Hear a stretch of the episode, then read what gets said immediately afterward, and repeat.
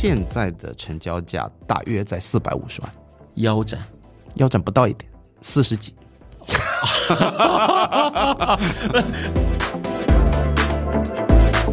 教育是一个系统性的工程，学区买到的学校只是教育中的一部分。没错。那个时候不是中介来告诉你，而是你要去找他，因为他客户太多，根本没空理你。这么屌！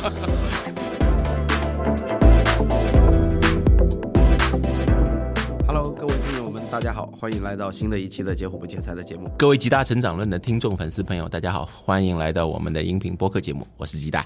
我们今天这期节目呢，是一个 Jeff 的播客和我们吉大成长论的串台节目。如果你们还没有听过上半集的呢，建议听一下上半集，我们会在评论区的置顶留言里面放出上半集。我们上半期的节目是我和樊雨茹和 Jeff 的三角对聊，嗯。那那一期节目，其实 Jeff 作为主持人准备了一个话题，然后呢提前发给我，我一看，哎，非常专业的一些教育的话题啊，我觉得也蛮好的 啊。那那些话题其实我我都不用准备，过来直接输出就好了。对，结果没想到樊雨茹当时他就坐在这里说，哎，你们今天这个蛮有意思的嘛，就插入我们要一起聊一聊。要飞苍蝇，呃，要飞苍蝇，然后他进来就不好了吧？然后呃我们我们那天我问一下啊，就 Jeff 你准备的那个话题，我们在上半期里面大概你觉得覆盖了多少？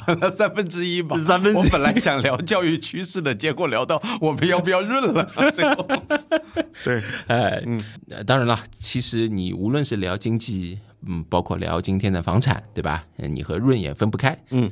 啊，讲到今天呢，我们其实下半期的话题就是讲一个房产和教育的交叉话题，就是学区房。嗯，学区房这个词呢，曾经大概在两三年之前，在神州各地吧都是非常热的一个词，在上海特别是，嗯，一个焦虑的词啊是。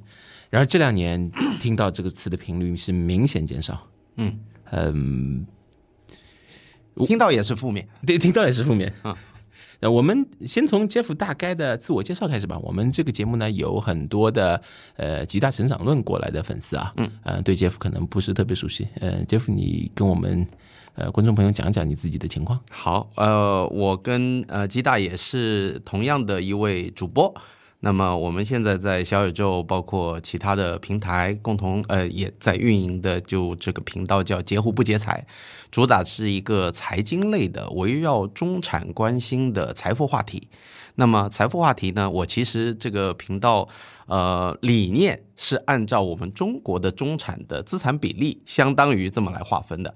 举个例子啊，中国的中产大部分的资产是体现在房地产上面的，是啊，你如果按百分比来算，呃，中国的中产大概百分之七十的身价在房子里面，剩下的呢，股票啊、基金啊，或者是其他的一些另类投资品啊，所以呢，我的那个频道的比例也差不多就是这样子，百分之五六十的时间聊房子，剩下的我们聊聊基金，聊聊投资，聊聊嗯各种各样的财经话题，反正就是离不开中产，这就这样一的一个情况。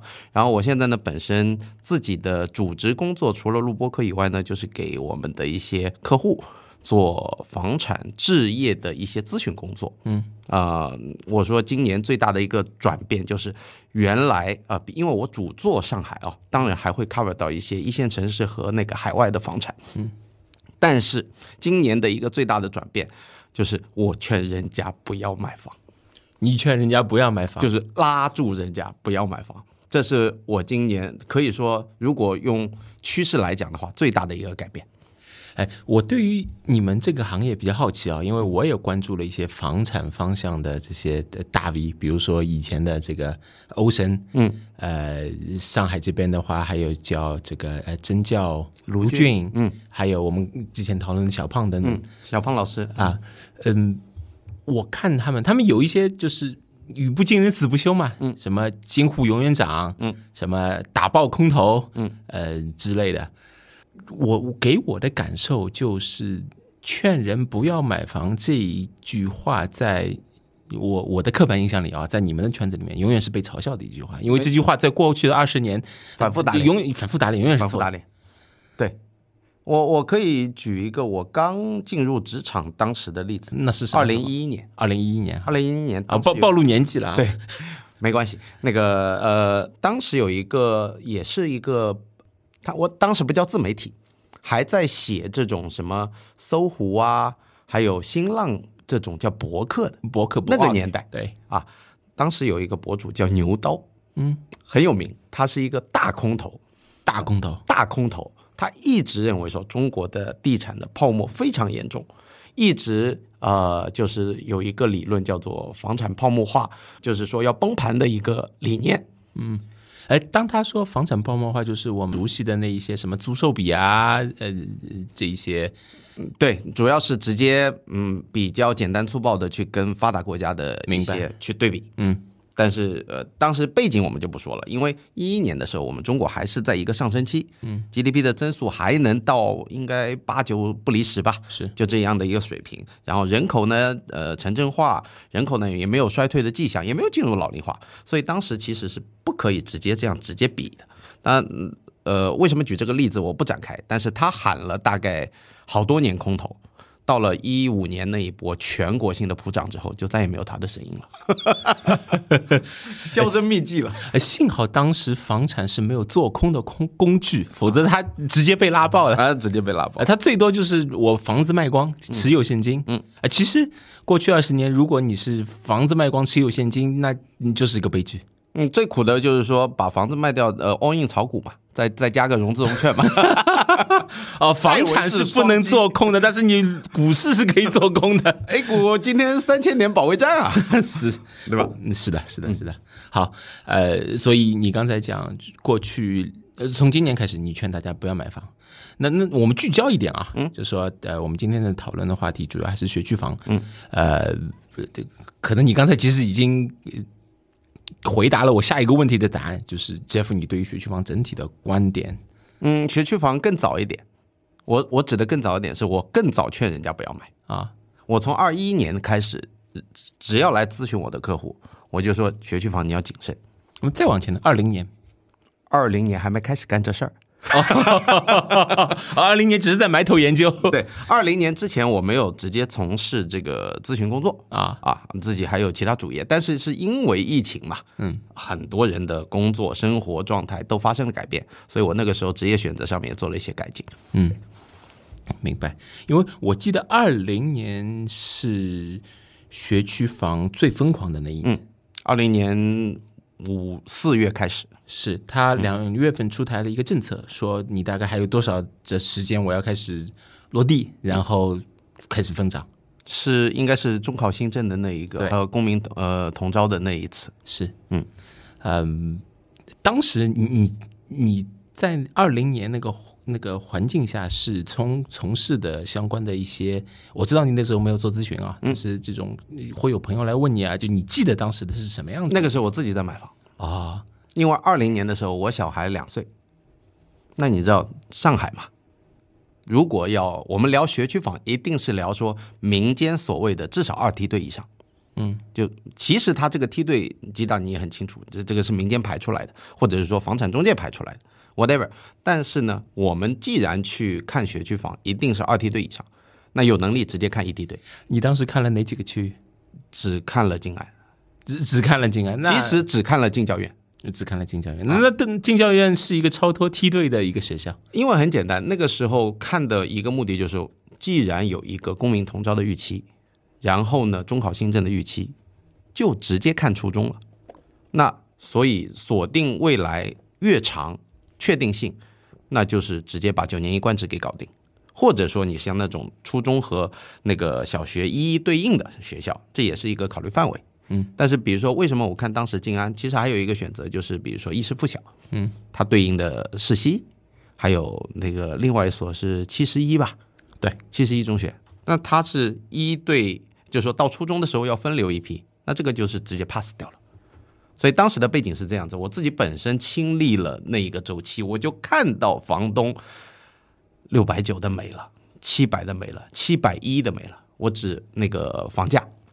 呃，我们没有经历过那段时间疯狂的听众朋友可能无法理解哦。就杰夫跟我们讲讲当时的狂热的氛围是什么样子的。基本上它的流动性强到一个房子很难保留，只要是诚意卖的房子，很难保留超过十天。什么叫做诚意买的房子？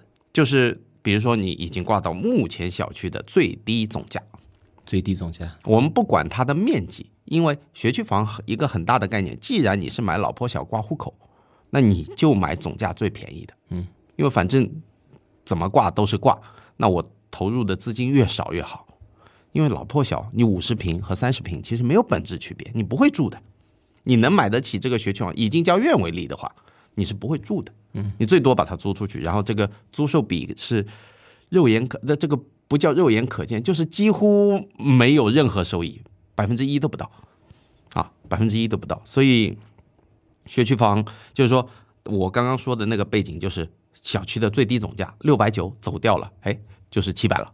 七百走掉了，就七百一了，就是这样的一个规律，跟现在完全相反。所以我继续详细还原一下，就是房产中介会跟你说：“哎，大哥，六百九这套没有啦，七百你快快动手吧。”然后你犹豫一下，又一个电话来说：“不会啊，是什么样子？那个时候不是那样子的，那个时候不是中介来告诉你，而是你要去找他，因为他客户太多，根本没空理你。这么屌！然后我我昨天跟他看了一套六百八、六百九的，看完了之后，哎。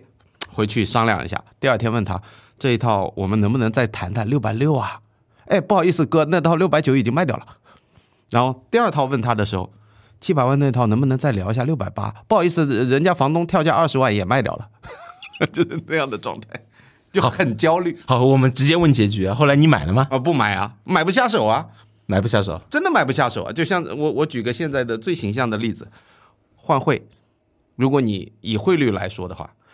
六，我们二一年经济最好的时候，汇率六点三几，跌到六点八的时候，你说，哎呀，会不会继续贬下去？要不要换一点？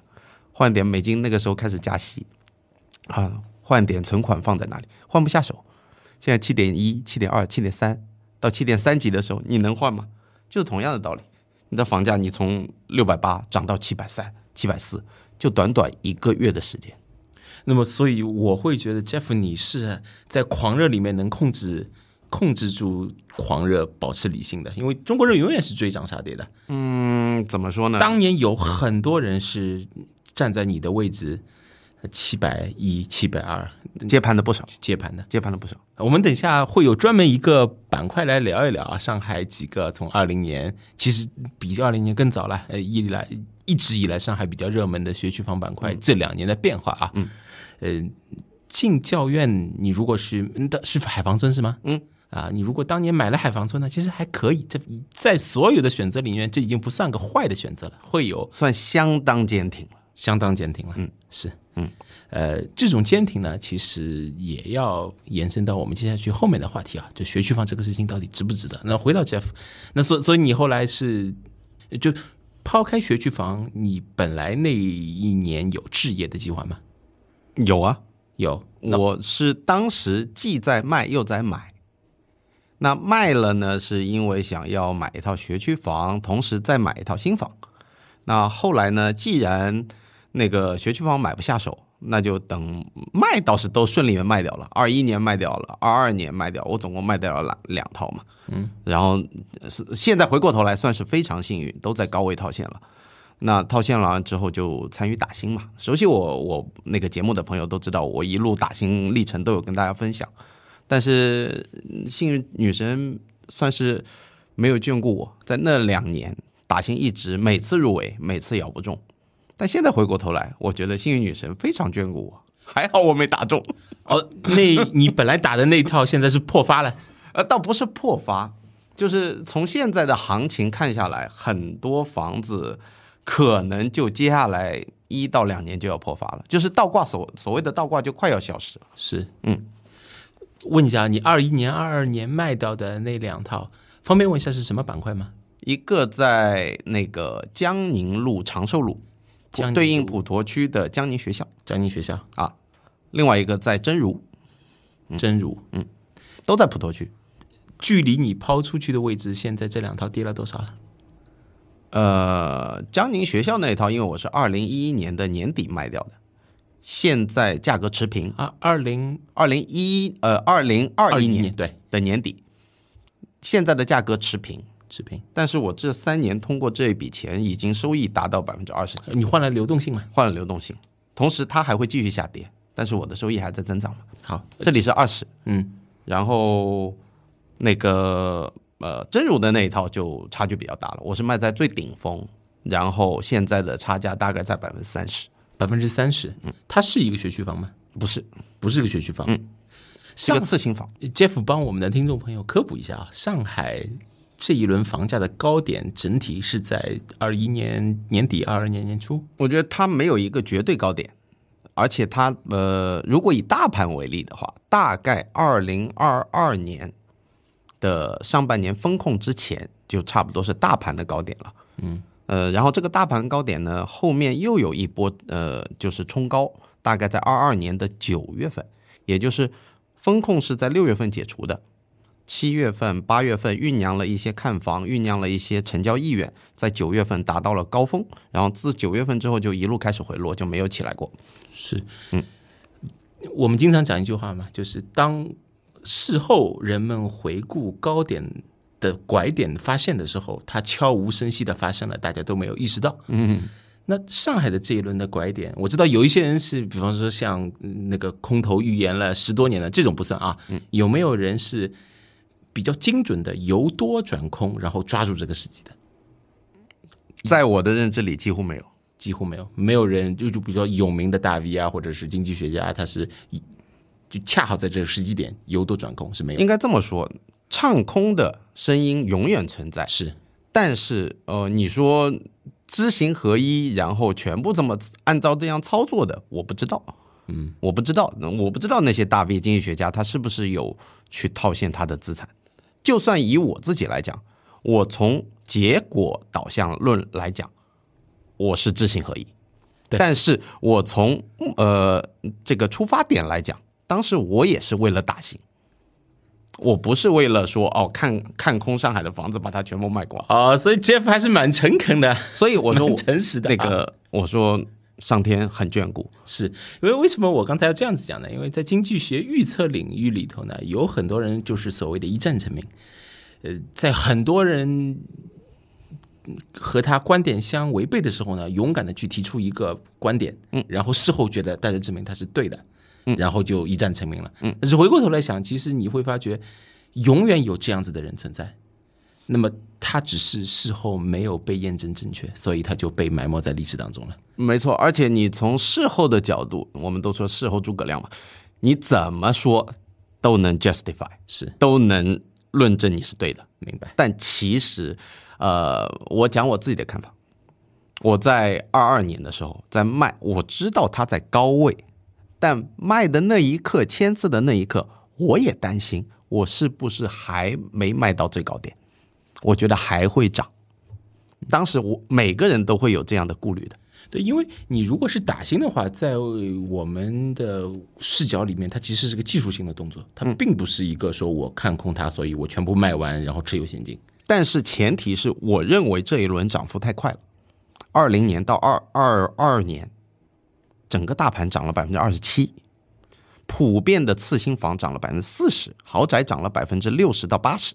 而且会觉得你在整体的疫情的背景下，没有经济面去支撑这种涨幅。那至少我认为说，你手上的二手房，当时我很确信的，我不是卖在最高位，也买在相对高位了。嗯，两年的时间涨了百分之四十，你还要什么？对吧？所以那个时候卖，我觉得这个还是有自信的。但是同样的，我也没有预料到上海的房价会跌这么惨。我自己当时的一个预测是，如果从高位回落，上海整个大盘跌掉百分之二十左右，就差不多是极限。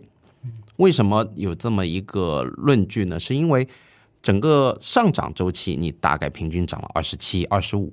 那你知道，你买过股票都知道，你你今天一个涨停百分之十，你明天一个跌停，你会比你涨停前的价格更低，是因为你的绝对值高位了嘛。你只要跌百分之九，你就平价了。嗯，所以我说最差的结果，我觉得应该是在二零年疫情前，大家就当这一轮涨幅没有发生过，所以就一个周期一个波段走完就结束了。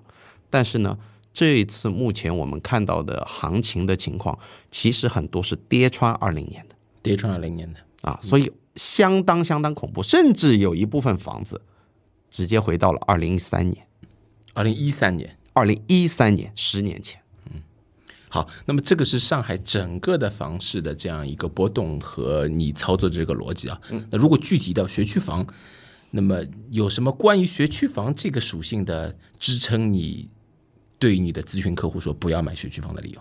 嗯，最大最大的就是人口，这个是嗯，这个我还是非常呃认可，就是任泽平老师，就是之前的所谓的呃那个恒大恒大的首席经济济学家啊，他现在自己做嘛，这这已经成为任泽平 最大最大的标签了。我觉得这一点我是非常认可的。长期看人口，因为你去对标很多发达国家的经验，包括我今年很多重心都在研究海外的资产，呃，我播客也做了几集。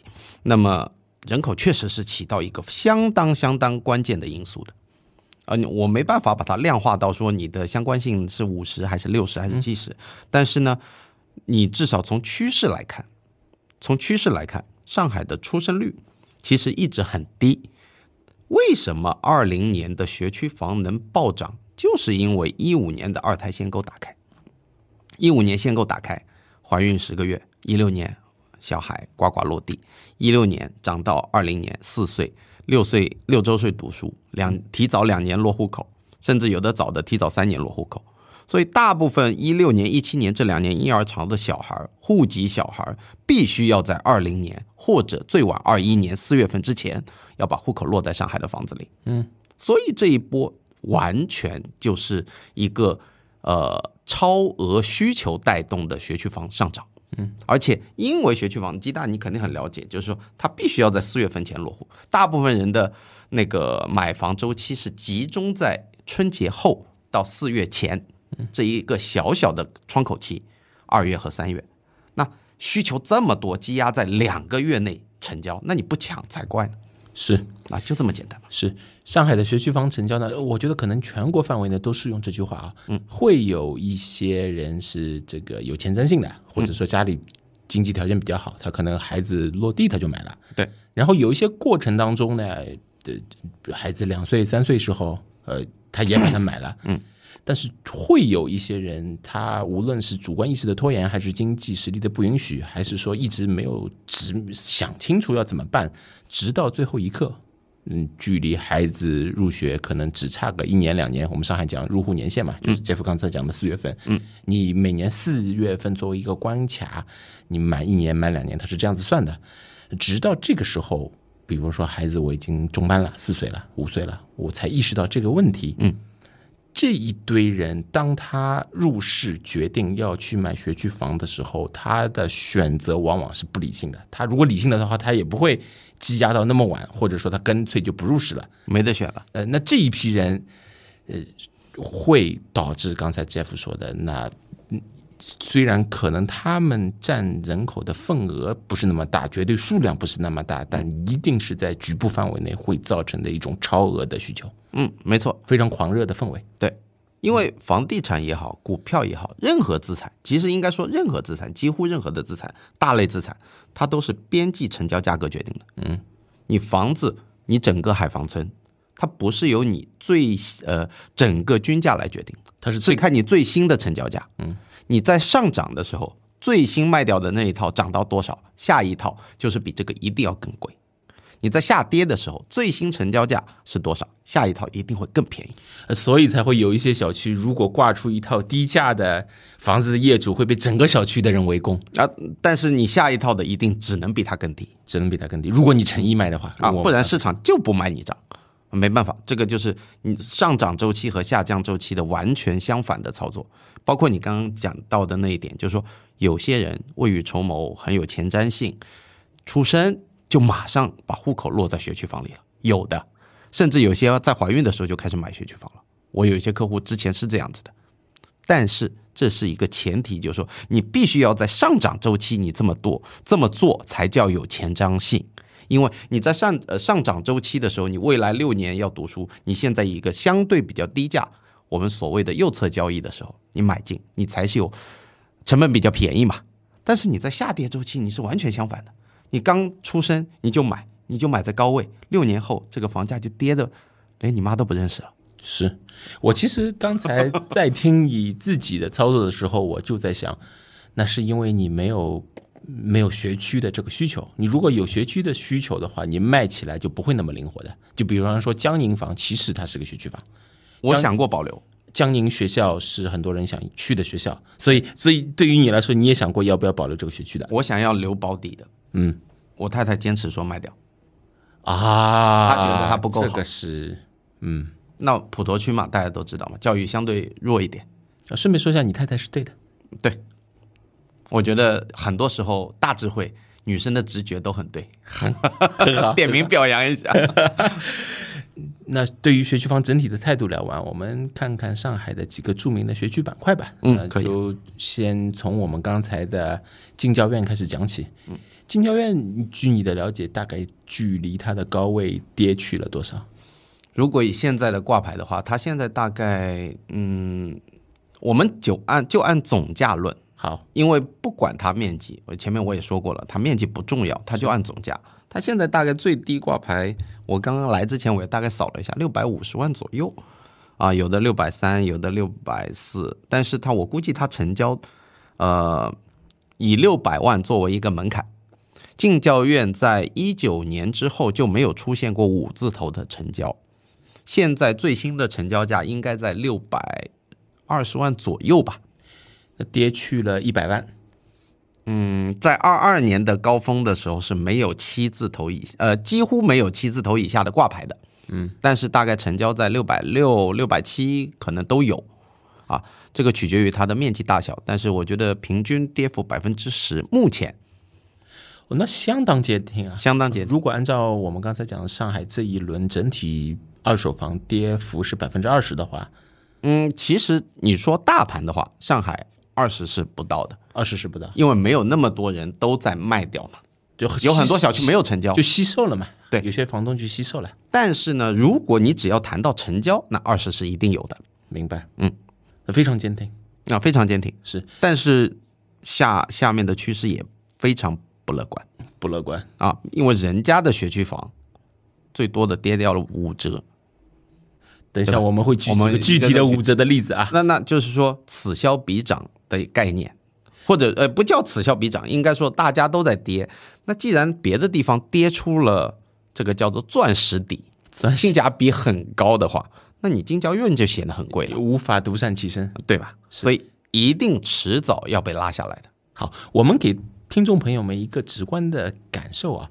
海防村敬教院呢，这个位置是在上海的老静安。嗯，老静安呢，嗯、大概在嗯距离人民广场两公里、三公里左右，嗯，差不多吧，四五公呃四五公里以内。五公里以内。嗯，然后属于是上海最黄金的地段之一。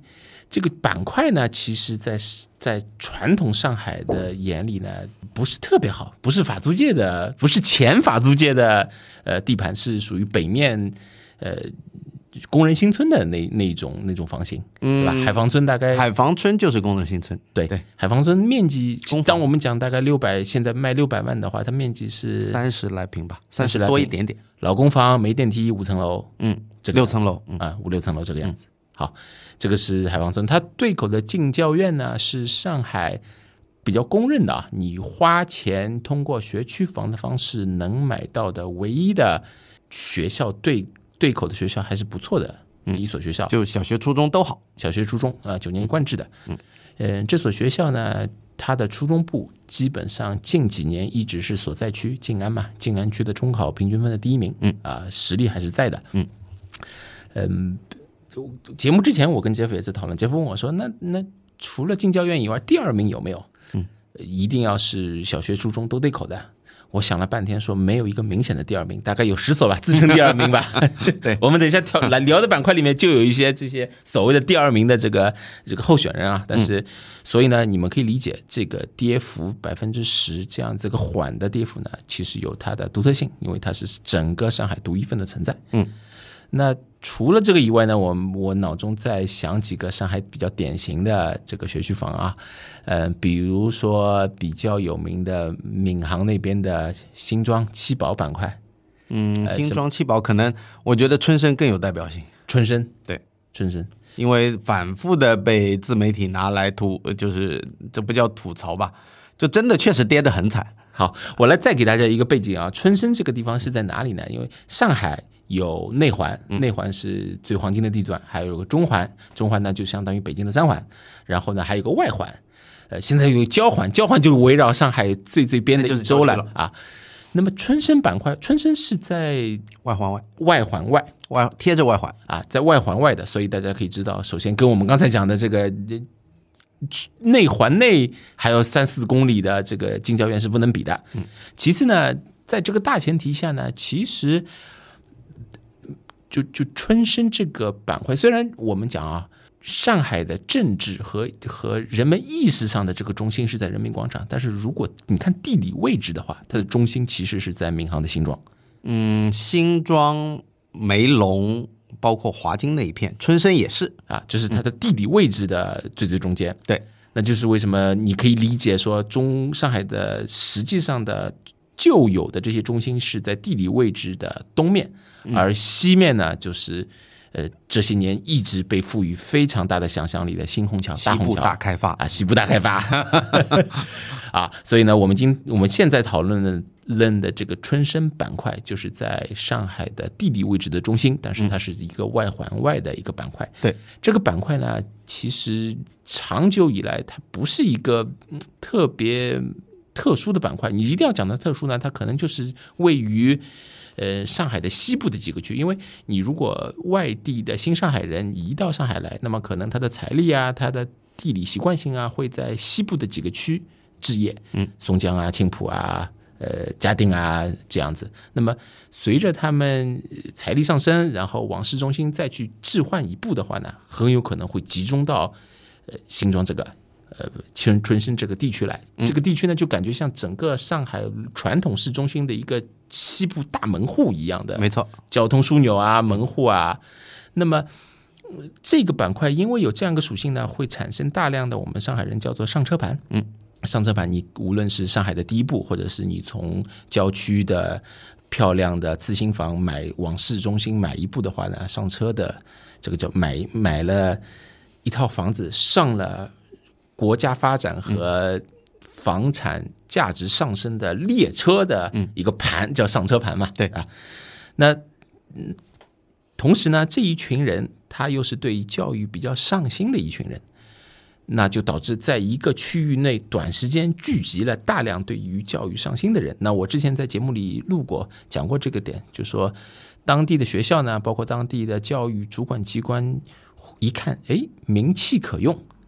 家长比较配合，对于教育这件事情比较上心，所以呢，就采取了一些我们叫做贴着教育政策打擦边球的做法。这什么意思啊？哈，这个东西我来反向输出一会儿啊。嗯，我们目前呢，以双减的大背景下，嗯，其实对于过度的教育这个竞争是打压的。那么，所以呢，教委对于你学校，特别是公立学校，能教什么、怎么教，是有一个限制的。嗯。那么有一些公立学校呢，其实它的办学者，包括它的中层，是从以前的呃比较严格的教育的传统走过来的。那么他其实是知道我在双减之前教育是怎么样做的，他也知道如果我要出成绩，那么我的做法是什么。OK，那么轻车熟路啊，所以呢，他就会去在双减。的政策底下去寻求一些突破，或者呢，在边界上做一些试探。嗯，那这些试探呢，其实它的核心是经不起家长再度的家长去举报的。嗯，那就导致很多所谓的我们等下会聊名校这两年越来越躺平，因为你家长举报以后，那学校为什么呢？老师为什么？他们都有编制的，嗯，不如躺平算了，我也不搞了。那么闵行那一边呢，就觉得，哎，既然这些家长好像也蛮要的嘛，嗯，那么我们一起来努力努力试试看。举报的少是吧？啊，举报的少，那我就可以去去去打一下擦边球嘛。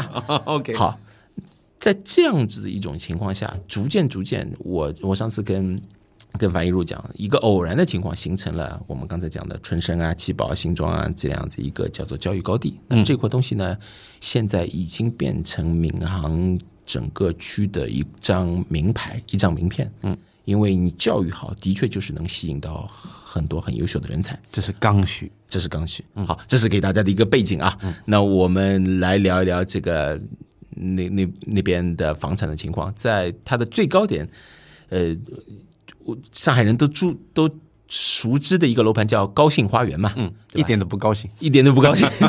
它在最疯狂的时候，顶点价格是呃，应该这么说，市场呢，呃，很多的时候用一些片面的数字去误导。高兴花园呢，它最高峰的成交价到过十万加，但是呢单价它的十万加限定于那种最小户型，就三十来平的，呃，可能就是二十，我不我不记得啊，可能有有二十几平的户型也也许啊，我没有去看那么细，因为高兴花园它有二期、三期、四期很多期，那么呃，我我说学区房还是要用总价论的，因为学区房你可以把它当做一个，如果看作一个呃长方形，你切掉它的学区溢价，就是它的地价加上它的产品的价值。那这样子一分析，大家马上就明白了。如果它是一个长长方形，切成三份，学区溢价拿走一块。举个例子啊，五百万的房子，学区溢价可能占一百万，那剩下的就是它的土地加它的建筑。那如果是老破小，三十年以上的，几乎建筑价格，如果你折现成公允价值，就是零，就几乎没有什么价值。因为你去看周呃历次上海的土拍，它土地拍卖，我告诉大家一个技巧，就是它土地拍卖的价格几乎等于三十年以上老公房没有电梯的房子的目前的售价。但只要你折加上它的学区溢价，你就能很快的算出来说，哦，春生这个板块它地价大概是多少，它的那个呃学区溢价大概是多少。如果它又是一个电梯房、次新房，那它的品质溢价是多少？基本上可以说八九不离十能测算出来。嗯，是这样的一个背景。那么，呃，高兴花园从最高峰的十万，现在到最低峰，目前我们知道说成交单价到达过四万四。那么，如果你这样子直接去对比，硬性对比，这就犯了当时的那个牛刀的错误了，因为它的标的物不一致。我们说它极端比极端嘛，对苹果对对梨了，嗯，对吧？那个四万四是大户型的成交价，可能是七十几平的两房，嗯，但是你的十万单价是三十几平挂户口的房子，嗯，它呢跌肯定跌得很惨，平均跌幅在百分之三十以上是没得说的，应该我自己认为说它跌幅可能达到四成，所以基本上相当于上海整体二手房跌幅的两倍，有的，因为它溢价太高了。不止两倍。溢价太高了明。然后这里还有一个比较呃特殊性，因为闵行嘛，基大作为教育研究者，你肯定清楚。一个呢是你刚刚说的，它已经占领，就近几年占领了教育高地，因为闵行和浦东一向都比较急，对吧？闵行特别急。然后呢，另外一点呢，就是说闵行跟浦东，包括郊区的五大新城，它是一个户籍对口的区，这个是一个本质区别。因为你像黄埔啊、静安这些学籍对口的，你小学在哪上，你初中注定了你在哪上，它是一一对应的。哪怕就说一一不对应，像徐汇那样，你的学籍对口，你可能也是摇号对到两所或三所，但是闵行是你可以去买个初中学区房的，对吧？那浦东闵行你可以买个初中学区房，你在别的市区内环那些区你都做不到。所以，当有这种初中入学焦虑的家长在二零年和二一年，他们会叠加到这些区域去把它买上来。它不仅有学小学的客户，它还有初中的客户，嗯，所以它涨幅很大。那所有的东西都是一样，所有的资产，你泡沫拉得越高，你跌得越深，嗯，所以他为什么不高兴的原因就在这里。那我们来 我们来算一下啊，它的根据你刚才讲的小户型，可能我们算它三十平左右。啊，三十平左右的话，它的平均跌幅如果是百分之四十，那如果按照你刚才的长方形的理论，其中有一块是学区溢价，我们我们把它叫做学票吧，学票价格，嗯，那也就是说这一张学票三百万，三百万，然后跌掉了，几乎就没多少了，因为因因为你房子本身的价值其实是不变的，对，就土地的价格是不变的。嗯，基本上那个以高兴花园为例，因为这个我呃，高兴花园对应的闽实验加那个新松中学，它的学区价值没有到三百万，我我记错了，那个三百万是指进教院的价格。明白啊？它的高兴花园在最高峰的时候，大概能卖到个三百五十万吧，三十三平的小户型，三十五、三十六都有。嗯，然后最便宜的，现在当下大概只能卖到两百四十万左右，也就是大概三分之一是妥妥的。嗯，但是这是之前，比如说几个月前的成交价，因为现在我们录播现在是十月份嘛，它不是一个学区房的成交旺季。嗯，我们说了，学区房主要集中在上半年，呃，对上半年。所以随着现在的趋势，包括呃前面我们讲过的出生率，今年的出生率会非常非常难看，所以明年的客户肉眼可见的又在缩少。那明年是一定守不住两百五十万的，如果以那个三十三十五平来算的话，嗯，所以跌幅就在四成左右。好，嗯，这个是新松板块，呃，春生板块，嗯，呃，另一个我这里经常后台收到的学区的询问是浦东的梅园梅园板块，嗯，这个也是一个跌跌跌价大户，也是个跌价大户。他他那边又是什么情况？那我来给大家科普一下，梅园呢是什么样子的呢？梅园是浦东的内环内。呃，上海人呢，其实当我们说内环内啊，老上海人不承认浦东的内环的，嗯，上海人只承认浦西这边内环，浦东那边内环呢，就感觉嗯。呃，要降半档，但是呢，这个位置是在浦东内环以内。呃，如果熟悉的呢，是在上海有一个呃体育场叫原生体育场，在原生体育场那边，它对口的学校呢是这个福山外国语学校，呃，也是浦东这边比较传统的公办的民办名牌学校吧。嗯，对，是这样子一个情况。嗯，好，呃，它这它的价格。呃，梅园是这样子，它因为一二三四五六七很多街坊，嗯，然后呢，它的一街坊呢不不是对应的我们说的福山，它一街坊对应的那个学校叫什么？梅园小学，梅园小学，然后初中呢都是对应建平西校，对，建平西校。呃，这里的背景就是说，福山加建平是双一梯队，几乎可以理解成浦东的双一梯梯队吧？公办体系，公办体系里面，所以呢，它一直是受世纪大道。陆家嘴世纪公园的大，我们所谓的大中产，或者说呃典型的金融金融从业者，是他们的热捧。对，那个位置离陆家嘴非常非常近，非常非常近啊，接送方便嘛，是对吧？把小孩放到梅园的学校，然后就去陆家嘴上班了嘛。哦，所以 Jeff 的意思是说，买这个学区房的很多是陆家嘴的金融精英。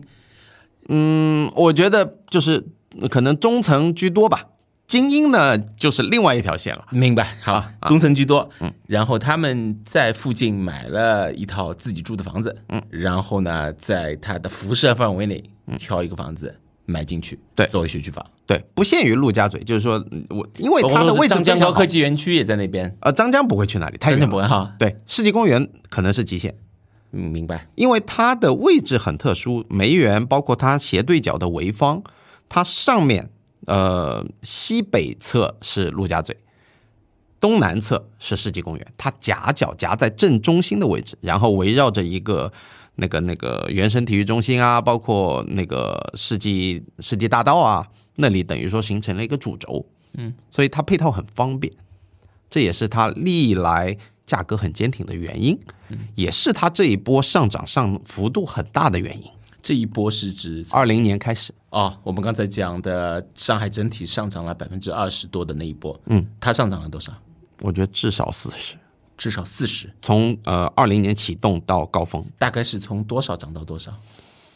嗯，这个不能一概而论，因为它的有些小面积，从最启动前可能在十二万左右，最高到二十万，二十几万，二十几万。但是有一些是挂牌哦，我不知道成交有没有达到过二十万。二十几万，如果换算一下，我们刚才讲近郊院对口的海防村，也就是二十万，呃，几乎就跟海防村一个价。嗯，它的成交价，我举个例子吧，梅园当时三十三平，梅园二街坊三十三平吧，如果我没记错的话，最高峰我印象当中是达到接近八百万的，一套学区房三十三平。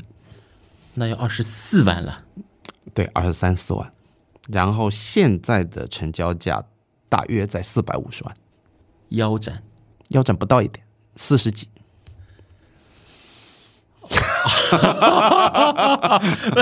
刚才 Jeff 看到我的表情啊，就那个那个嘴张的 O 型，是的，我知道它跌幅深，不知道它跌幅那么深。所以嘛，泡沫拉得多高，跌得多多惨嘛。嗯，它比高新花园跌得更惨，是因为它绝对值高。嗯嗯，高新花园当时入门的这种户型，可能最高也就四百多万，四百多万左右，它能到八百。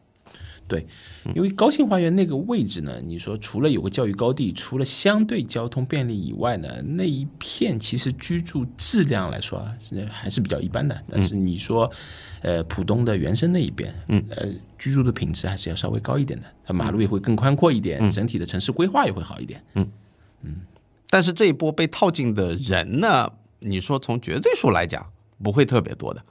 哦，那边的楼盘比较小，不是楼盘人人比较少，不是楼盘比较少，就是说你你买到最高位，就像你以 A 股为例，你你以二零一五年买到最高峰的那批人，四五千点买进去的人，毕竟是少数，啊，就是说，但是这帮少数的人是非常惨痛的，嗯，啊，可能就是你一个中产家庭不吃不喝，五年的收入就没有了。好，我们再聊一个我脑中特别想聊的板块啊，嗯，大宁，大宁，嗯，大宁也给大家做一个科普啊，大宁呢是上海的北面的一个区域，它是原先闸北区的地界，然后闸北和老静安合并以后呢，现在是算是整个静安中间偏北一点吧，新静安，新静安，嗯，它是中环，它中环内。它呃，大宁整体都在中环内，有一我不知道，从板块街道来讲，可能有一点点在中环外。好啊，它是在内环和中环之间，然后那边对于老上海人来说呢。有北面嘛，我们经常讲就是这个比较弱一点，老上海人不太看得上的地方。嗯，北面的几个区都是属于老上海人五字高，五字高，五字高。那么，但是这个的另一个侧面呢，就是城市的改造啊，这个拆旧建新啊，比较方便一点。所以大宁是属于上海城市改造里面走的比较前面的。嗯。大概在十几二十年前就开始大规模的新楼盘的建造，呃，城市的综合商业体的布局，嗯，所以形成了大宁这样子一个呃比较现代化的城市街区，那么吸引了一部分这个新的中产阶级、新的上海人在那里置业，然后。部分我觉得啊，复制了我们刚才讲的闵行那边的情况，因为有这一群人的存在，所以产生了部分的教育高地。嗯，所以大宁那个板块，它部分对口的几个学校也是极大成长论后台收到的关于要买学区房的时候做比较的时候一个热门对象。对，给大家做一个背景的铺垫。大宁的流量一直很大，一直很大，也是你这里的一个热门的话题。呃，只要你是北区老百姓，北区老百姓，你绕不开大宁。嗯。因为你呃，我俗称大宁叫北境之王，北境 北境之王，The King of the North 啊，原因很简单，因为你找不到任何一个竞争对手，在中环区，甚至在外环嘛，就更更不用说了。大宁甚至你一直到内环都没有竞争对手，就是在北区啊，嗯，我们所谓的北区呢，简单来讲，以苏州河为界。上海人传统的观点嘛，嗯，呃，苏州河北啊，就纯北边，就是以虹口、杨浦、普陀和那个闸北。哦，你是含虹口、杨浦在内，你都觉得大宁是北境之王？因为虹口它没有一个像大宁这样又兼顾居住，又有次新房扎堆，又学区好的地方。嗯，虹口只有瑞虹，但是瑞虹没有学区。虹口现在意识到这一点，所以他在着力发展北外滩啊。对啊，北外滩嘛，我们瑞虹是北外滩的后花园嘛。是啊，杨浦呢有一些好的学校，但是呢，杨浦的好学校什么打虎质量都很糟糕啊，就是跟梅园潍坊类似，嗯啊，全是老破小。呃，杨浦人民的白月光呢，我们所谓的新疆湾城。复旦二附校那一块，但是呢，又离主城区太远，太远，太远啊！所以呢，又兼顾距离，又兼顾产品，又兼顾商业、交通、学区的，大宁是独一份。哎呦，北境之王，我现在才回味过来 啊，这个名词太牛了，我以后要偷用、盗用这个名称。OK 北境之王，对，所以就是说，大宁是它是一个怎么说呢？六边形战士，六边形战士，它任何方面都不是顶尖，但它都很强。呃，就说如果按百分比来讲，它就是一个中上级别的呃非常好的选择。那么它对应的，如果按房价的绝对值来讲，就是一千万到一千五百万左右的那个所谓的改善性的需求，这个是我们是是在讲多少大的，一百平到一百三十平，然后就三房，典型的三房，典型的三房，典型的三房三口之家，中产，又要有学区，又要离市区上班近，又能解决平常逛逛商场怎么样的？你你你这个 checklist 一个一个一个勾下来，最后只剩大宁啊，没错没错，就没有了。没有了。呃，北面就没有了，南面有吗？南面有蛮多的，比如说你刚刚讲的闵行，徐汇有很多啊，徐汇的学区嘛有很多嘛，然后你你徐汇再找一些呃最典型的徐家汇。那那那徐家汇要贵很多了吧？当然了，徐家汇贵很多，它地段也比大宁要强很多嘛。呃明白啊好，我们讲回大宁，讲回大宁啊啊、所以它就是一个嗯综合性很强的六边形战士，呃，那么我这个前缀基本上给它定了基调，它的跌幅就远远不如梅园潍坊，因为首先产品也不一样，我们不能把大宁的次新房去跟它对比。大宁很多就是自住了，对，大宁分两类，大宁因为它按照南北高架一切为二啊，呃，那个东东面呢是以经贸府为代表的次新片区，围绕着什么汇之湖啊、宝华、啊、这些，呃，就说你你这个学区房买来是可以住的，这个是一个非常关键的问题。那我觉得我稍后等会儿还跟基达再去分享一下你刚刚问题，我其实没聊完，就说对于学区房长线的注意的点在哪儿，这我们后面再聊。嗯，但是这里其实就带到这一点，你现在买学区房的逻辑一定要考虑这房子能不能自住。你自己就算不住，你也要把这套房子租给别人，人家愿不愿意租你的房子自住，这是一个非常大的前提。因为老破小为什么没有支撑？是人家不要住啊！我买得起学区房的，好歹是个中产，我不要住在爬楼梯的老破小，那就说明他的需求小，他跌的就比次新房要惨。哎，那如果顺着你这个标准，我来想象一下啊，那比方说春申，我觉得就不符合你这个标准。呃不是，春申里面有次新房那老破小的春申，啊，那当然，嗯，但是回过头来讲，哎，是不是说海防村就很好？你说海防村，如果我把它买过来，装修的好一点，我可以租给就是喜欢住在市中心的那一些收入还可以或者家境比较好的年轻所以海芳村房价比较坚挺啊，啊，所以海防村就是一个是可以入的。它地段够好呀，是的，它租给市区在南京西路在静安市上班的年轻人没毛病，嗯，对吧？好歹我出租是不愁的，但你想要呃，包括陆家嘴，陆家嘴有一些入门级的，呃，就是梅园潍坊那些房子，它也是什么民族小学的，呃，对它这些出租呢也会容易一点，但是陆家嘴跟海防村那边一个本质区别，啊，这已已已经非常细化了，就像我在做咨询一样，梅园、潍坊，包括下面的唐桥，包括下面的南码头，再一路到世博板块，它是成片成片的老公房，我没有统计过有多少数量。就，是说竞争对手很多，有几十万套类似的产品。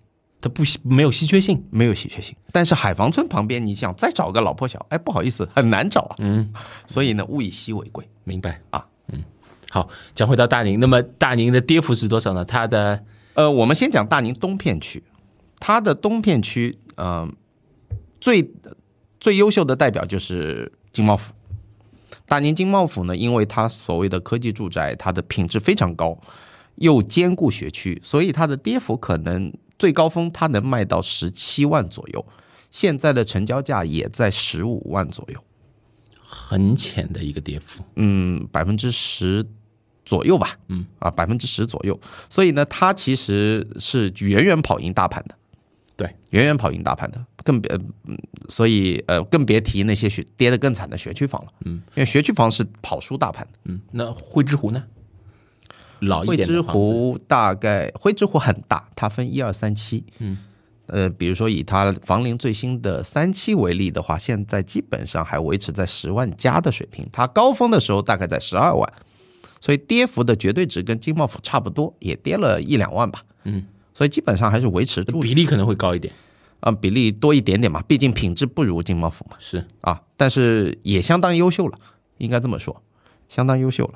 那这个是东区的情况，这两个小区基本代表了东区的呃全部面貌啊。东区还有一个盘可以值得拎出来说一说，它叫名园都市森林。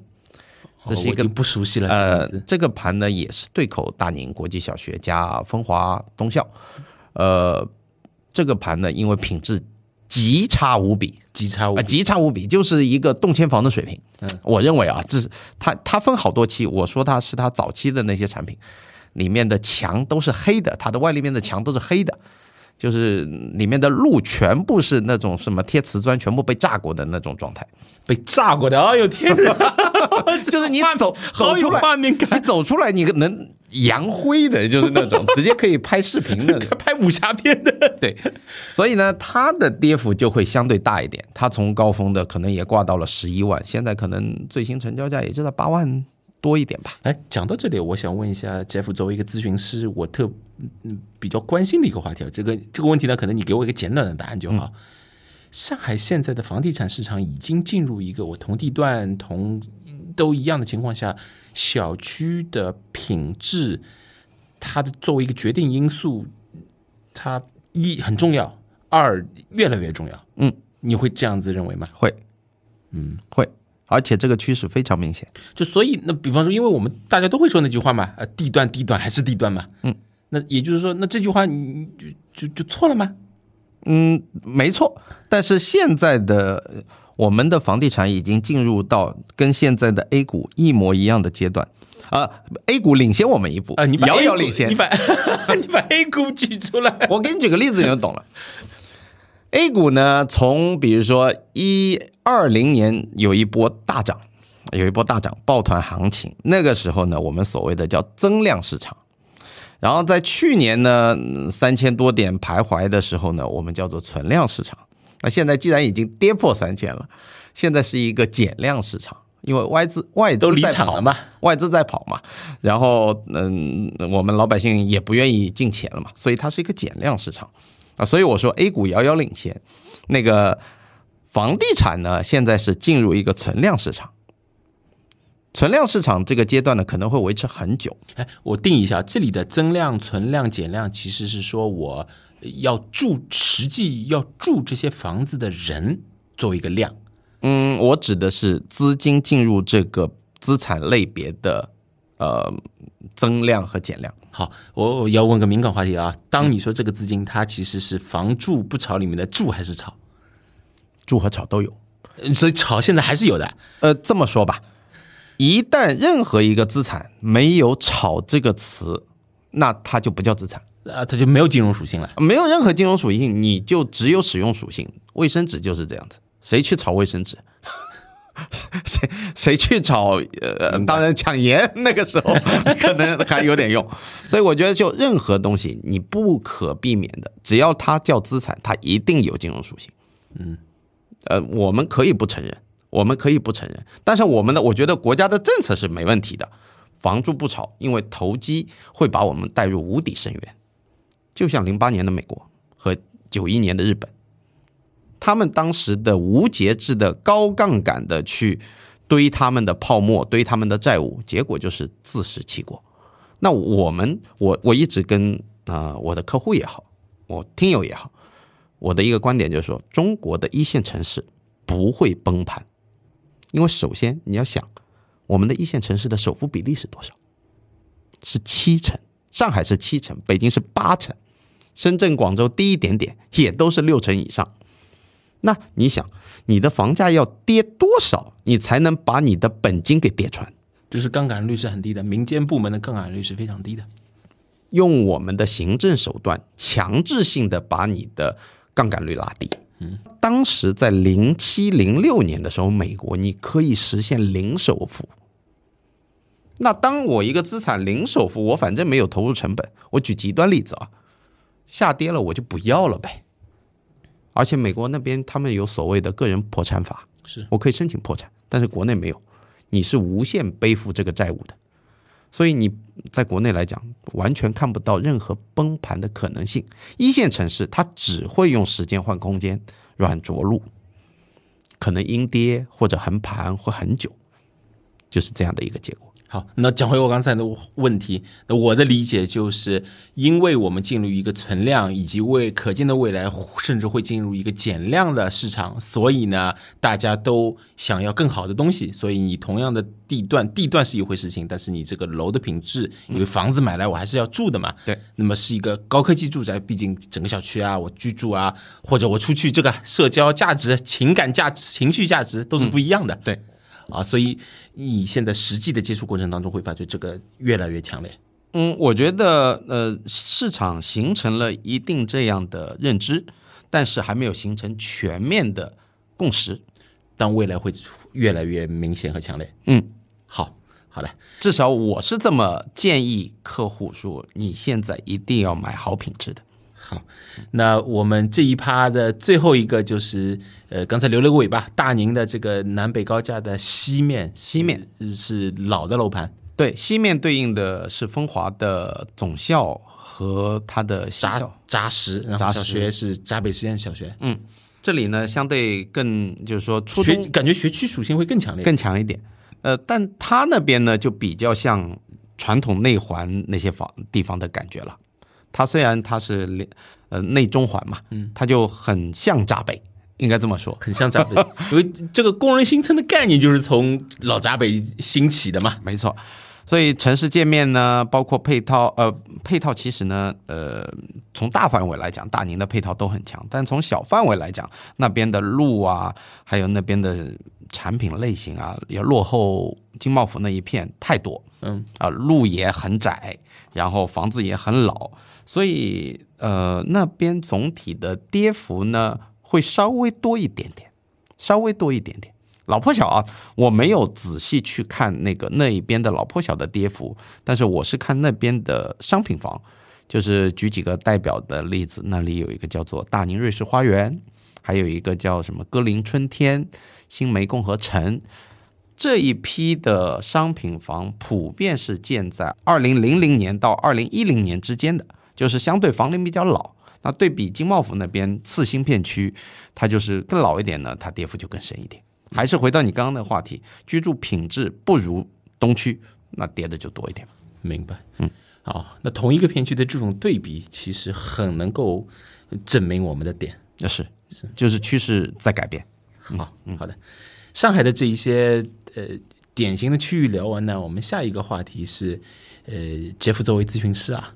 呃，给我们讲讲你的咨询客户。哎，先给我们科普一下你的咨询的模式是什么样子。因为大家通常讲到你这个行业啊，脑中首先出现的是链家嘛，对吧？就是二手房带看嘛，对吧？因为他们也提供所谓的咨询啊。嗯，呃，你的模式是什么样子的？其实我觉得这个不叫行业，因为我我自己现在在做这个事情上，市场上很少，就几乎没几个人在做。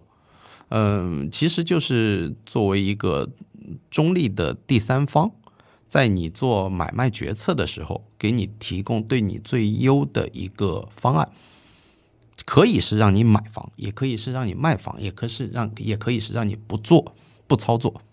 就像现在我前面讲的，像我很多情况下教客户说不要买了，你有这个心，我也劝你不要买了，因为你买进去就是跌。我举个简单的例子，有客户来问我说。杰夫老师，那个我预算四百万，在上海想要买一个呃刚需房，我说，他说该怎么选？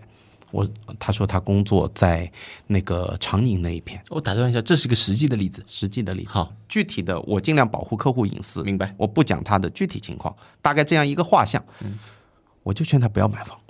原因很简单，你四百万买到的长宁的房子，只要离你通勤范围半个小时的，你都买不到。要么就是买了就跌，你想啊，在一个呃，它的那个片区，我只说片区，在仙霞那一片，仙霞就位于古北的北面，中山公园的西侧。这个呢，也给大家科普一下，这个是属于内中环上海内环以外，嗯，呃，正西正西的位置，正西的位置内内环正西的位置。这个片区呢，因为首先在老上海的眼中呢，这个依然也是属于乡下地方，但是呢，因为它离虹桥机场近，所以是属于上海改革开放以后，因为日本啊、韩国那一片人过来以后，上海比较早的起飞的。非城区的位置，嗯，那现在已经是属于很老了，很老，但是比较核心的位置了，嗯嗯，好，这个是背景，OK。那么在这样的一个背景下面呢，他说我极限四百万，嗯，首付大概就在一百多一点，就是带足。我说在这样一个经济不明朗的情况下面，你要背负两百多万的杠杆，月供要达到一万多。那其实对于一个普通工薪阶层来讲是很有压力的。哦，这里补充一个政策背景啊，如果你是无房无贷，呃，现在是就是你现在名下无房，你就是首套，首套就能贷百分之六十五，就可以对你就可以是首付百分之三十五，跟我们刚才讲的首付百分之七十呢是有一个还是有一个政策优惠的。嗯，对，然后利率也优惠。那么我呃刚刚讲了这样大概的一个故事背景之后呢，就我说如果你。家族杠杆可能是家里还要凑足五六个钱包来支撑去买一个四百万的资产，只要离你将来的生活和工作相对方便的地方，你绝对买不到好房子。那一片鸡蛋，你拍脑袋也能想，五万你绝对买不到好房子的，对不对？什么水城路，什么，嗯，不可能嘛，你一定只能买老破小，那老破小。就是这一轮跌幅很惨的一个资产，其实它根本就没怎么涨。长宁二零年到二二年，整个老破小的涨幅只有百分之十到十五左右。整个长宁没有学区属性嘛？没有所快乐教育啊，那全部多校摇号。同时，长宁的老破小仙侠是最集中的地方，所以呢，在那一个涨幅里面，你因为大量的同质化的产品，所以你想要把这么大的一个资产品类给它整体托起来是很难的。所以说还是要买物以稀为贵。那么，当它这个资产涨的时候涨得比别人少，跌的时候跌得比人家多，然后你现在要冲进去买这类资产，你就是一个非常不明智的选择。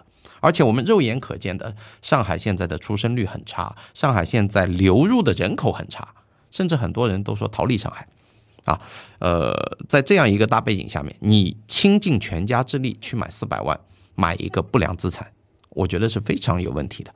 他来咨询我之前，我们都不用做方案，我只要听到你的预算，听到你的预期，好，你不用给我付钱。你这样的故事背景，我就一句话，你不要买了。就算你把四百万不去买老破小，也注定了你买的资产一定是远郊的次新房，对不对？因为你在市区任何范围内。你的预算都不足以支撑你去买到一个品质的房子。当你说远郊是指五大新城还是五大新城再出去？你连五大新城都有点难。五大新城里优秀的，比如说嘉定新城，或者是，呃，也就嘉定新城优秀一点，离市区近。因为松江新城、青浦新城还有奉贤新城、临港就不用说了。我是临港万年黑啊，这三个地方都离市区的通勤距离你满。呃，满打满算都是一个半小时单程到人民广场啊，基本上你不可能，呃，不需要点对点嘛，没有人住在地铁站上盖嘛，你肯定要走一段，然后下了公司你还要走一段，还要牵扯到换线，所以每天基本上就是住在五大新城这地方，你就默认你来回通勤三个小时，嗯，已经不可接受了，是。生活质量急剧下降，急剧下降。我对于年轻人的建议就是说，你如果要现在的年年纪还比较轻，还要拼事业、拼工作的话，就住在公司楼下租一套，结束，不要买。你非要说去买一个上车盘，让自己觉得说，有的人可能是觉得我要小孩有个户口落，或者有的人是觉得我要结婚，我必须要有套房子。我说这些陈旧的观念可以抛之脑后了，以后小孩。我不知道啊，这这方面吉大是专家，会不会有可能租售同权？我觉得短期我看不到希望，但是长线一定是往这个方向走的。至少政策的要求已经出来了。对吗？然后另外一个就是现在出生率这么低，很多所谓的学区房的溢价在逐渐的排掉、排挤掉。你现在买还是在做恩人啊，做接盘做恩人，做接盘侠呀。明白。对，所以这就是一个简单的例子。我我给客户提供的一些咨询的意见，呃，冠冕堂皇的说，其实就是站在他们的最优解上面。明白。当然了，我讲的他们不一定听，但是他有一个参考。那比如说回到你刚才讲的这个案例，他最后的决策是什么？你跟踪了吗？因为他也不是我们付费客户，就是他这样的情况描述完，我给完意见就结束了。哦，他不是，他只是一个萍水相逢的来问问你。对啊，他就直接通过后台加了我们微信这样子。明白，明白。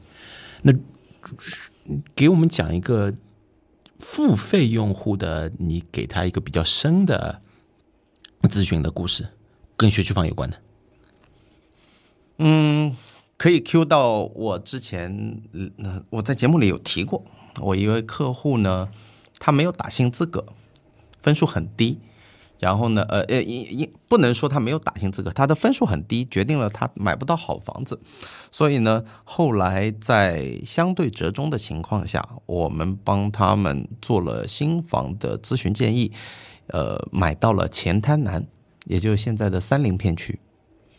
买到了三林片区，然后呢，在那里买完了之后呢，因为我们的客户本身质量还是蛮高的，我实事求是讲，当你说质量是指收入、家庭情况，呃，普遍我我的客户收入都不差，嗯，都不差，嗯，年薪百万是嗯可以说是一个平均值，嗯，平均值，蛮吓人的。我也真的很好奇，上海怎么会有这么多有钱人？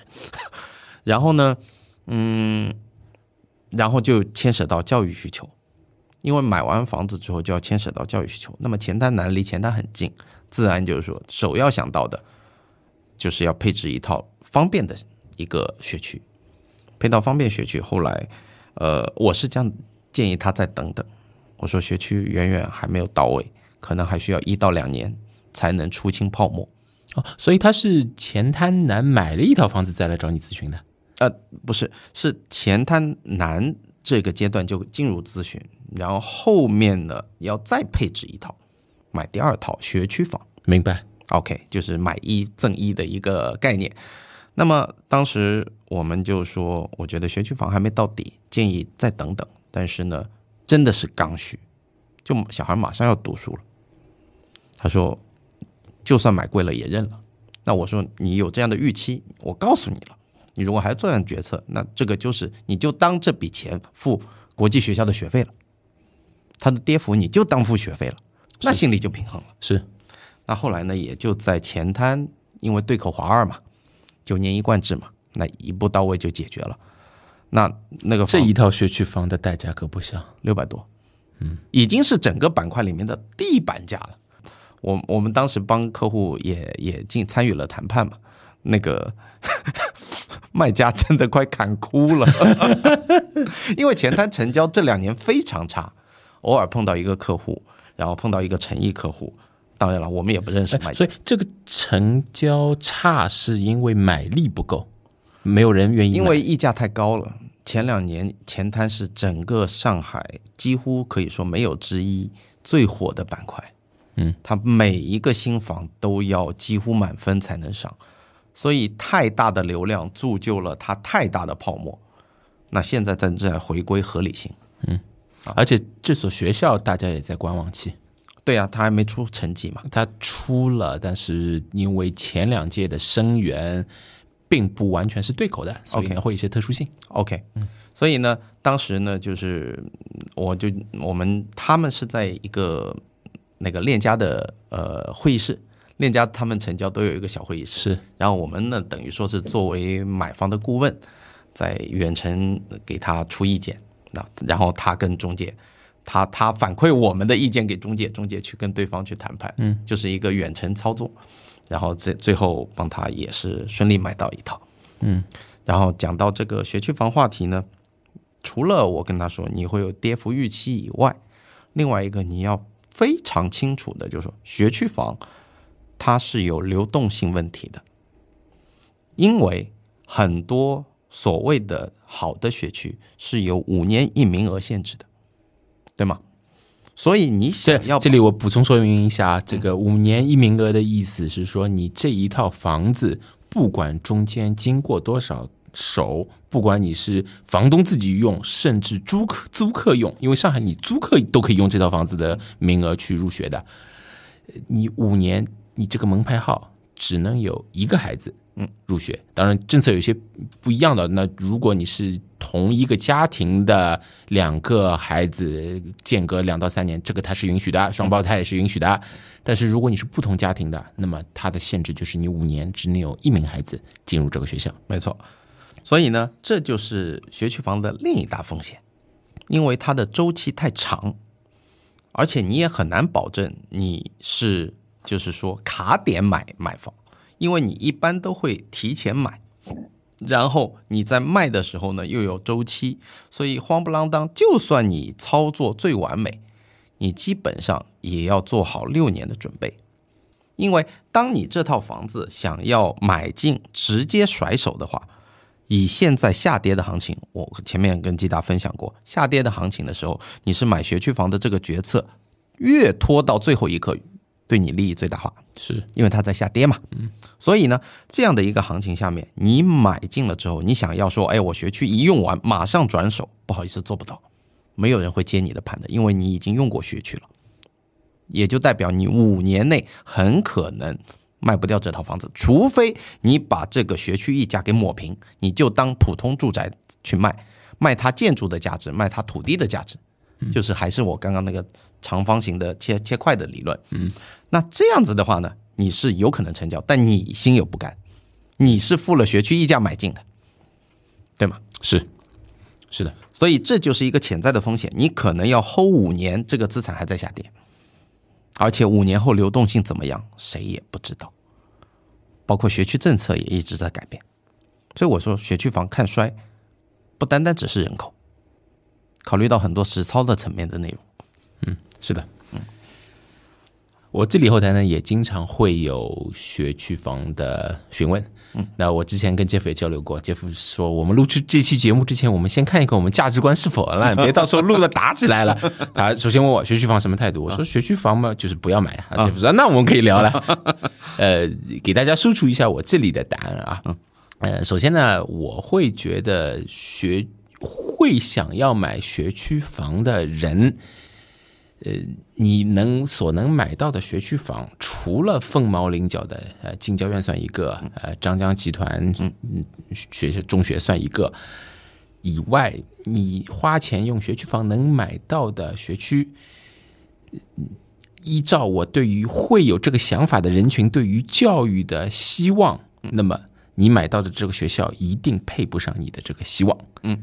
我这里呢会有很多的，当时为了买一个学区房保底，呃，入了，然后最后临到了了又生效了，发觉这个小学完全不符合自自己的预期。也有呢花了很大价钱买进去这个学校，读了一个学期，跑来找我说：“哎，吉大有没有办法可以帮我转学转走？这个学校跟我想象的完全不一样，跟中介讲的一梯队二梯队完全是被忽悠了的。”嗯，他的预期差在哪些地方？他会觉得，当然，我们现在讲家长判断一个学校的好坏，还是非常标签化的。嗯，积学不积学，嗯，呃，你能不能多教我点东西？能不能有一个讲讲的正面一点吧，严谨一点的学风？然而呢，上海的这一些至少市中心吧，这些学区都是，就就那些名校嘛，那些名校其实它本身被市教委盯得蛮紧的，嗯。他的校长呢，大部分都是官僚。OK，那这些校长，他可能我在这个学校就是干干三年五年，我要赴下一任的，我去升个半级的。嗯，那么他是不能出错的。嗯，那一定是一步一趋的。嗯，跟着政策走。嗯嗯嗯，所以才会，特别是内环里面的一些名校，这两年其实还是比较快乐的。嗯，这个说到点子上了，他的操作空间不大。是是的。那所以呢，我就说，呃，一般来讲，我给他的建议是一，尽量不要考虑学区房，嗯，考虑你的生活，考虑你的便利性，考虑整个的，就我刚才那我学会那个词叫做城市的界面，嗯，呃，是否是你喜欢的？嗯，教育是一个系统性的工程，学区买到的学校只是教育中的一部分。没错，你家庭的心态，你陪伴着孩子成长时候的，呃，这个冗余，嗯、你的整个的价值观都是你教育的一部分。甚至我会觉得，在小学阶段啊，学校在孩子的整体教育过程当中所承担的作用低于三分之一。OK，父母是三分之二，你进到初中这个会倒过来，初学校可能会是三分之二，呃，父母只有三分之一，但是小学绝对是父母占的大头。那么，你作为一个家长，你绝对不希望为了所谓的学区房，把你整个的家庭的生活质量急剧变差，让你的冗余几乎为零。嗯，孩子成长当中会有各种各样意外的，你一定要留好冗余，让你的经济情况也好，时间情况也好，心情情况也好，这个我这两年比较火的情绪价值，你的情绪储备也好，对，呃，有这个冗余，有这个备份来应对各种各样的情况。我懂你。所以呢，这个是我的出发点啊。嗯，但是呢，呃，为什么我要提这句话呢？就是我我相信 Jeff 也会有这样子同样的感受啊。那我这边也是一个中立的咨询，呃，中立的咨询在我看来，会至少有一半的时间劝对方是不要做事情。嗯，这个是我认为中立的咨询的一个。一个比较大的标签，而比方说那种卖方咨询，其实它是所谓的咨询，但本身它是从把你卖到某个机构拿返点的，那么它一定是劝你去做个什么事情。那我们这里很多时候是劝对方不要做事情。然而呢，我这一套说辞说下来，刚才这一套说辞关于学区房说辞说下来啊，很多时候家长会跟我讲的一句话叫做：他他这时候小孩子可能刚出生，甚至都还没出生，他说：“吉大，你这些道理我都懂。”但是我手头没有一套学区房，我晚上睡不着觉。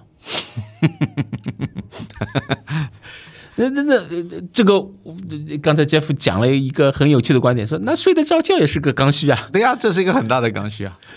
那这个我通常就没办法了嘛。那所以其实我下一个问题，嗯，如果一定要买学区房，对吧？为了我能睡着觉，嗯，那你会给我们听众一些什么建议？不要去追那些明显有溢价的学区房，学学区房都有溢价，或多或少，是有的溢二十万、三十万，有的溢五十万。我觉得五十万，如果非要用数字来衡量，在上海，我觉得五十万左右就是一个学区溢价的顶点。这个一般五十万我，我怎么个算法？你把你在离你最近的同类型的房子，它卖多少钱，你卖多少钱，一对比，减掉的差值就是学区溢价，嗯，特别简单。嗯，海防村旁边再找一个，嗯，找一个天房村，去对比一下，它不是学区，同样的户型，它可能就卖单价十万，因为老静安的地的价值就有十万块钱，对吧？没十万也有九万，那你现在你卖卖十五万，那一平米五万乘以三十五平米，那你学区溢价不就两百万吗？我听你讲这个五十万哦，我脑中突然同时有两个感受。第一个感受是五十万这数字听上去好多，第二个感受是，等一下，嗯、如果实际想一想，其实大部分的我们刚，比如刚才聊的那些学区房，五十万是打不住的，他们的学区高新花园差不多就这水平，呃，现在已经是跌到五十万了，嗯，可能还嗯不到了。不到了，嗯。呃，所以高新花园现在是一个可以入的我觉，得就非要买的话，他可以买。可以买，嗯，明白，嗯，五十万是一个界，是一个你建议的一个界限，呃，为什么这么说？五十万不是拍脑袋出来的，五十万你对应一下，它九年它的成本一年差不多是四万多，对不对？嗯，四万多乘以九嘛，就是五呃呃，你你是拿民办小学的学费来算的吗？对嘛？你你去民办学校一对应，我如果超过五十万，我就读民办就好了呀。那民办还存在个摇号的问题，你摇不上，哎，现在出生率这个样子，只会越来越好摇，那是那肯定是如此对吧？这个趋势在那，而且择校、插班这种，我们也都听了不少了。你吉大，你肯定了解的更多嘛。你就算摇不上，据我的了解，统筹到菜小的概率极低极低，是几乎没听到过。他一般会给你一个呃和你原先想进的学校水平差不多或者差个一点点。差一级。啊，差一级的学校。是这是没有去猜小的。这是如此，的确，但是呢，你可能一些不太良心的经纪人、中介，他就会给你灌输这种焦虑，他为了促成交嘛，对啊，因为你不买这个学区，你可能你去摇民办，跟他没一没什么事儿了。第二，他说你摇不中，你就被统筹到菜小了。他只是理论上说我最差的选择在统筹到菜小，还是那个大逻辑，户籍人口都没有了。现在我们上海的学区房，首先是户籍绑定的，对吧？这是一个本质区别，跟国外很多地方，因为只有中国有户籍嘛，那别的地方都是居住权就可以了。所以你这个户籍出生率就决定了你将来的需求有多少。嗯，那自既然在一个这么将来肉眼可见容易上学的状态，你的统筹的概率几乎为零。我就算摇不中，我也会去到一个可能不是太差的二梯队或三梯队的公办。你是一个这个叫什么投入产出比很高的一个决策，明白所。以五十万一对比，这不就出来了？嗯如果按照我们之前的讨论，五十万其实是买你从现在到小孩入小学之间的这几年晚上能睡着觉、啊，对啊。然后还有一个睡觉票。嗯，睡觉票还有一个逻辑是什么呢？假如你是二胎，那你五十万啊，了你除以二嘛，除以二了嘛，是成本就立马下来了嘛。好，五十万还有什么建议？呃，就是拖到最后一刻再买。拖到最后一刻，呃，当当然啊，你不能拖到三月份啊，那个时候便宜的房子都卖光了。嗯，就是你拖到小孩三岁的时候再去看市场，然后择机出手就好了。嗯，千万不要说刚出生一岁就去买，没必要。嗯房产中介的话是说，你早点落户口，早点排年限啊，你你到时候有优势啊。这只是这么一说，现在就是面临的问题不是排不排到年限的问题，有是学校能不能招满人的问题。还是要看人口方向的大数字啊。当然了，一梯队的呃，他们肯定是招生率绝对是比较理想化的，或者说比较乐观的，但是大趋势是不会改变的。嗯，就是人不够用了。现在不是呃，前段时间我看到哪个地方的妇产科医院都关关门了，是，对吧？呃，我这边也做高考志愿填报嘛，这个学前教育分数一直在跌，甚至于都减招了，的确是如此。对，嗯，是好的呀。嗯，呃，我们今天这个节目呢，本身原先还安排了一大趴的话题，是在讲这个同样的问题，国外是什么样子的。嗯，聊聊新加坡啊、香港啊。嗯，呃，但是呢，可能时间不够，所以我们我们节目现在也录了一个半多小时了。这个录音棚呢，后面一档节目已经要排进来了。呃，所以呢，我们今天就暂时打住到这里。呃，感谢 Jeff 到我们这里节目来串台，互相串，互相串。我们以后留个尾巴，留一些话题。其实不只是海外了，我今天聊完觉得有很多话题我们还没有展开深入的讲啊。所以呢，呃，如果没有听过我们这一次串台节目的上半期的听众朋友呢，欢迎我们在评论区的置顶留了上半期的这个链接，欢迎呢过去听一听，然后呢关注呃杰夫的这个播客叫“截胡不截财”。对，好，嗯，好，谢谢杰夫，好，感谢季大邀请，我们下次再见。下次再见，拜拜。好，拜拜。